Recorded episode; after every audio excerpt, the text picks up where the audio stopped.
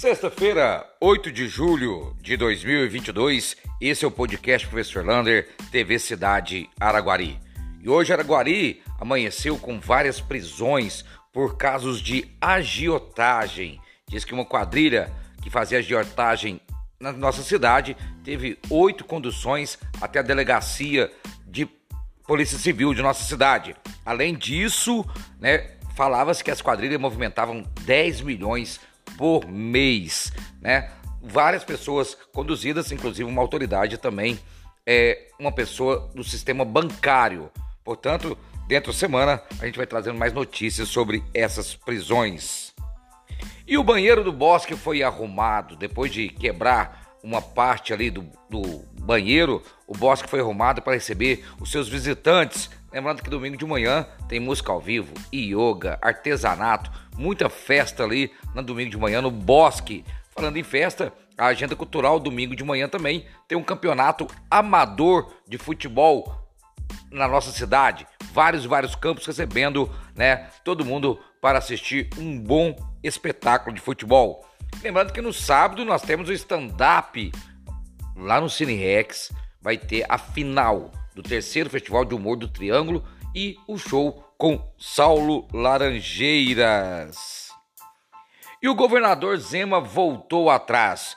Depois de exonerar 24 diretores de toda Minas Gerais, em várias cidades, ele hoje fez a anulação dessa exoneração.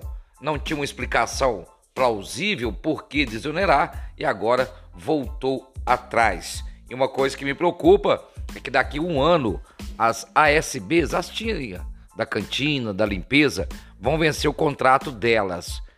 Eu estou preocupado como que ele vai renovar estes contratos. Fica aí uma grande pergunta.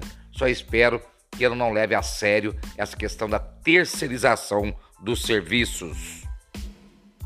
E a Câmara Municipal vai ter um novo presidente, mas isso só em janeiro de 2023.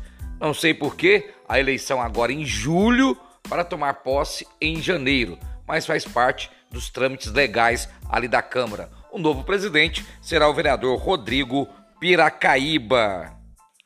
Os números do Covid continuam em alta na cidade. Os casos de transmissão, estamos com uma pessoa na UTI, sete nas enfermarias e 50 casos confirmados nas últimas 24 horas. Ontem teve uma demanda reprimida, ou seja, é, exames do final de semana de 64 casos positivos.